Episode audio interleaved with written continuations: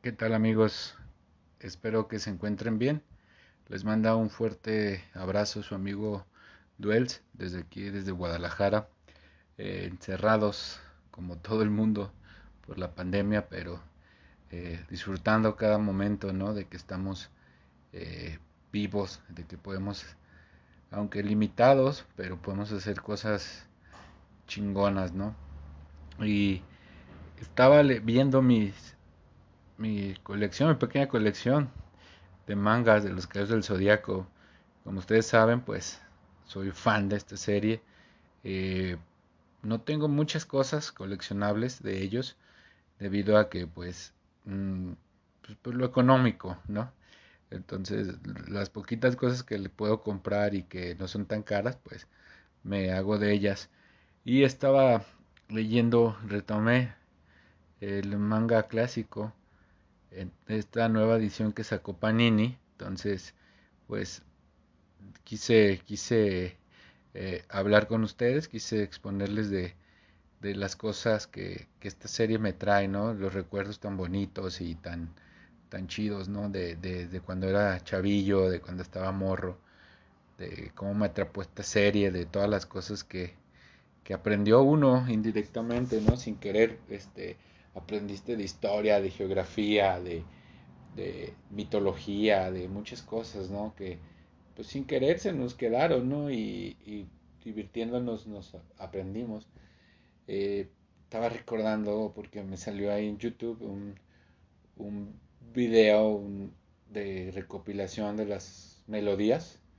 Y vaya que, qué buenas, qué buenas son las melodías de, de esta serie. Creo que es la mejor del son las mejores, las de las mejores melodías del anime, me atrevo a decir.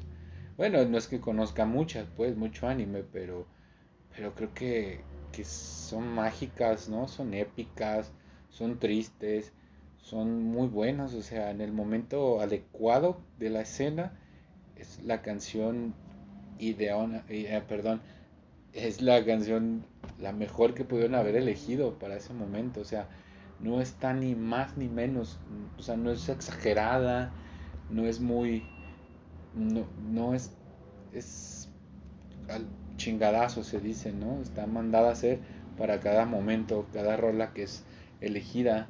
Eh, si es una escena triste, como cuando la mamá de Yoga se va al fondo del lago, o cuando muere Cassius, o cuando pasa algo así triste, eh, canción épica, triste, que casi casi te hace llorar. Cuando es el momento del clímax de una batalla, una canción heroica eh, que te hace sentir la adrenalina del momento, ¿no? Entonces creo que, que esta parte de la música es la que ha hecho esta serie tan, tan bonita y tan que nos atrapa a todos, ¿no? Porque es muy, muy, muy importante en una, en una historia que tenga una buena música, una buena banda sonora entonces, esta, esta serie lo logró. Para mi gusto es de las mejores. Eh, estaba viendo hace unos meses que aquí en México se iba a llevar a cabo un concierto de, con una orquesta que iba a tocar las melodías de, de Saint Seiya. Entonces, pues me, me, emocioné mucho, ¿no? Y obviamente quería, quiero asistir a este evento, pero pues por lógicas razones de esto de la pandemia, pues todo se, se canceló, ¿no? Los eventos grandes entonces, me imagino que este también se debe haber cancelado. Le perdí la pista, es verdad. Eh, no supe si lo dieron eh, vía internet o no sé si lo pospusieron para próximo año. Lo voy a investigar porque si sigue en pie y, si van a llevarlo a cabo, eh, próximo año ya con todas las medidas de sanidad y todo este rollo, pues me estaré lanzando porque es, es verdad, vale la pena este tipo de, eventos porque es una música muy, muy, muy bien hecha. Entonces me daré el rol si es que, que sigue en pie este, este concierto y si llega aquí a México pues estaré asistiendo. Eh, estaba, pues les digo, estaba recordando todo este, estas canciones, ¿no? Incluyendo los opening y, y los ending y todo ese, ese show y en verdad están muy, muy, muy buenos. Me puse a, escucharlos. Hoy en la tarde estaba escuchándolos saliendo del trabajo Y, y son muchos, muchos, muchos soundtracks y openings buenos, ending, eh, incluyendo el que nos bueno, el que yo veía en, en TV Azteca, recuerdo que fue cuando la primera vez que vi los Caballeros del Zodíaco, los transmitía TV Azteca y tenían un tenían este este opening que creo que es de España, ¿no? que parece más bien como un himno nacional. Ustedes ya saben cuál es, no lo voy a cantar porque pues en verdad canto muy gacho, sin casi no sé hablar. Entonces, y, y por la nostalgia creo que es muy bueno, ¿eh? Porque sí está carente, sí está pobrecito, sí está fellito. Eh, la, la, no sé, como que muy con calzador ciertas frases, ¿no? Las alargan, las cortan, entonces, pero por la nostalgia es bastante bueno. Y recuerdo ese, ese opening, o, o era ending, era ending creo, sí, cuando ya te, pues terminaba todo la serie, que se veían unas imágenes que yo nunca había visto, porque no sabía que eran de la película, la de eh, Contrabel, se ve cuando Seiya aporta la, la armadura de, de Sagitario y, y vence a, Atlas, creo que es, de la corona, ¿sí? Entonces, eh, yo esperaba cada semana a ver cuándo llegaba ese, ese capítulo, pero no, pues nunca llegó hasta que se me hizo ir al cine y la, la vi en cine y ya comprendí que, que, era parte de una ova, de una película. Entonces, yo creo que ese tema lo vamos a tocar para la próxima semana porque el tema de los caballeros de la corona es muy bueno, esas armaduras he investigado y, y eh, va a haber una sorpresa ahí. Bueno, nos la plantearon y ahí involucra al Fénix, entonces vamos a hablar de, de esas armaduras, ¿no? Bueno, ahora quisiera, pues ya así más grande, este, he comprendido más a bien esta obra de arte, que es Los Caballeros del Zodiaco, y las ideologías que se manejaron, ¿no? Y cosas así como más adultas que en ese momento pues no las, no las entendía del todo. Eh, un caballero que a mí en lo particular cuando estaba eh, niño, cuando veía la serie, eh, se, se, me hacía así como que muy vanidoso y hasta mal me caía, ¿no? Pero ahora que ya crecí, es un caballero con, con mucho, mucho, mucho trasfondo, con muchas cosas que valen la pena hablar de él. Es uno de los más fuertes, sino que el más fuerte, bueno, por muchos es considerado el más fuerte, ¿no? Está esta batalla de los mil días, ¿no? de, de, fans de, de, ambos, que es entre Saga y Shaka, que quién es el más fuerte, que quién es el chido y que cosas así, ¿no? Y a mí en lo particular, para mí, Shaka es es muy de otro nivel, ¿no? O sea, como que yo me inclino un poquito más con con Shaka, perdón, por el trasfondo, porque digo, este Gemini Saga me, me, gusta mucho, pero lo que me desagrada así bastante de Saga es su doble personalidad. Eh, sí, es, es un personaje complejo y todo, pero no lo sé, no sé, se me hace que que lo hubieran dejado o todo malo, o sea, que, no tuviera esa dualidad, pues, que si vas a ser malo, vas a ser el malo. Y hasta ahí, o como lo presentaban en un principio, ¿no? Cada saga, que era el, el más justo, el que era como, como, no sé, el caballero que todos querían y que, el que iba a ser papa y, que iba a, a, ser el gran patriarca, el que estaba peleando con Ayoros eh, por ser más el sucesor del patriarca, y te lo cambia, ¿no? Y en ciertos momentos es conveniente, como cuando ya va a matar a Sella en, en la batalla de las doce casas y su parte buena se impone. Entonces, pues esa, esa dualidad es la que un poquito no me gusta y Shaka se me hace que tiene más trasfondo como personaje porque él es de una, ¿no? O sea, él no cree ¿cómo les quiero decir? O sea, él quiere ver la, lo que va a ser el mundo y lo que va a ser Atena, ¿no? No sabe qué es justicia, no sabe qué es bueno o malo, porque él no sabe, como en su religión, nadie es dueño de la verdad, ¿no? Todos tenemos una verdad. Entonces creo que la búsqueda de Shaka es por lo que me inclino, ¿no? Por, por cómo tiene esos conceptos de justicia o de poder, que en el santuario esa fue la batalla, ¿no? De que unos veían la justicia como poder, ser el más fuerte para que no invadieran la tierra, y otros veían la justicia como nobleza, como hay que proteger a los débiles, al planeta. Entonces una batalla política, ¿no? Y de ideologías, en la cual creo que Shaka estaba en medio de, las dos, no, no se inclinaba por una o por otra.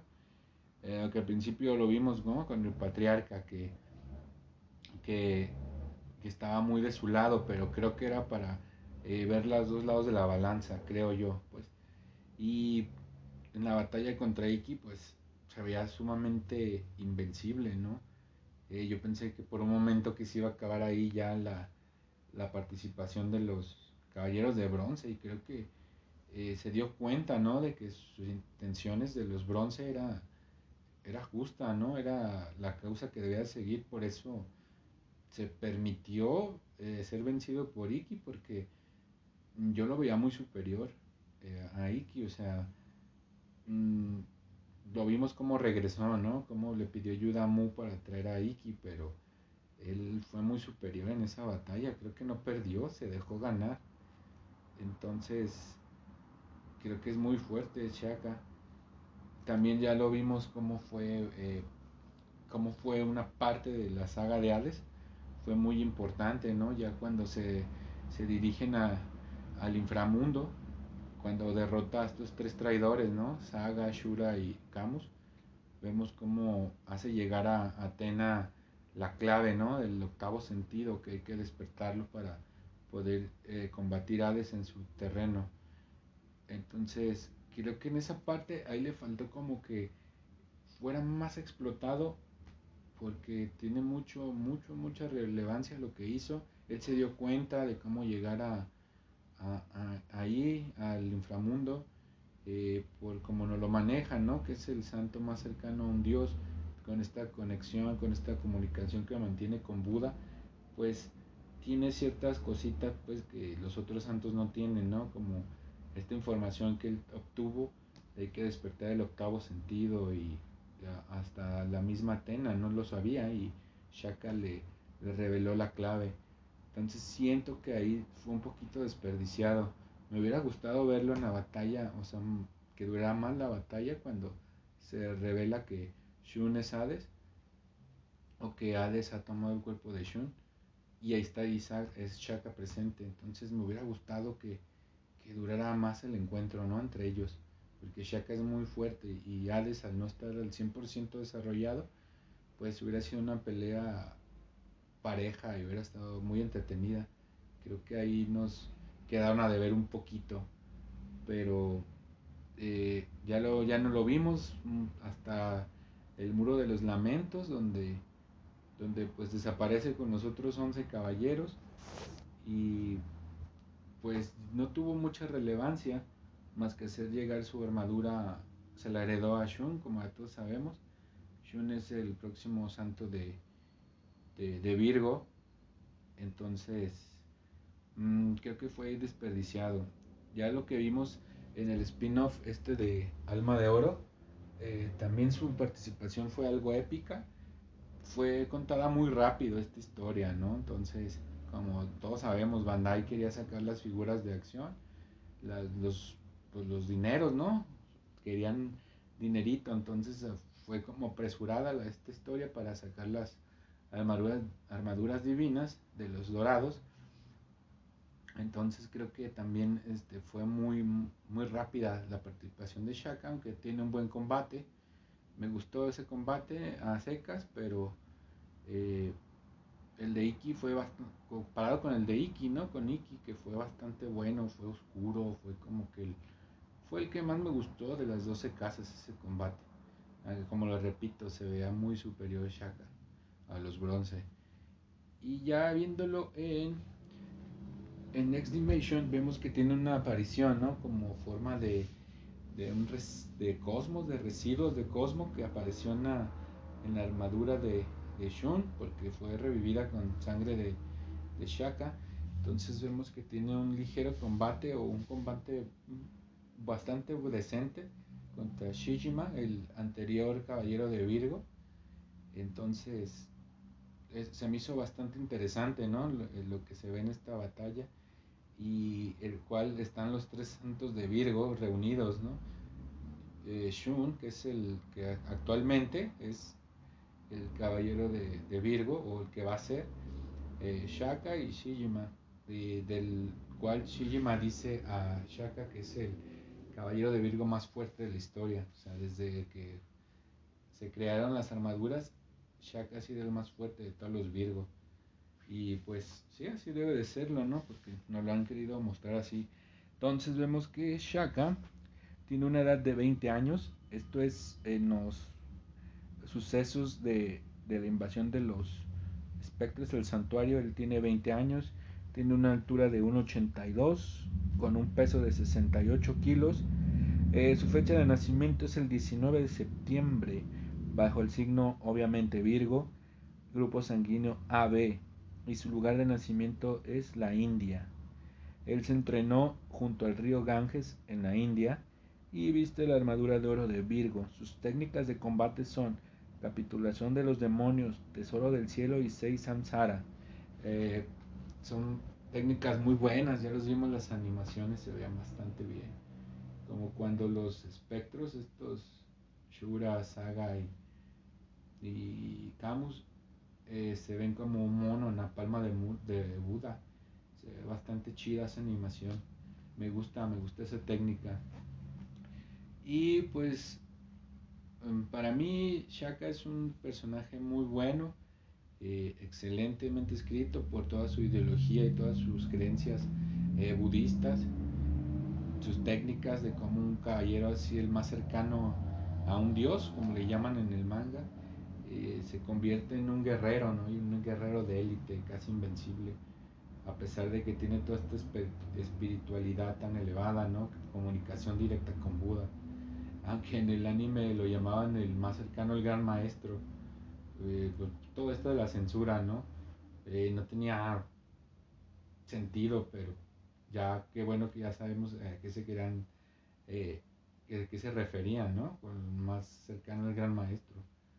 En aquellos años pues no podían utilizar esa palabra de el más cercano a Dios o los santos de Atena, por, la religión creo que estaba muy, este, eh, muy metida en los noventas, ¿no? Con lo que era la censura.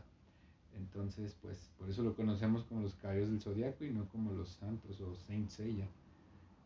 Entonces, eso es todo lo de lo de Virgo, lo de Shaka, eh, caballero más cercano a un dios, eh, que para mí siento que le faltó ser explorado un poco más, porque en verdad tiene mucho material para, para para que ojalá hagan un, un o un spin-off o una historia alterna eh, contando cómo se entrenó, cómo llegó a ponerse la armadura de Virgo, porque pues ya tenemos eh, episodio G, ¿no? Con Ayoria y con Shura, entonces creo que episodio 0 con los Géminis, entonces estaría bastante bien que nos regalaran un, una historia de, de Shaka, ¿no? Porque creo que encierra muchas, muchas cosas chingonas y chidas que me gustaría leer.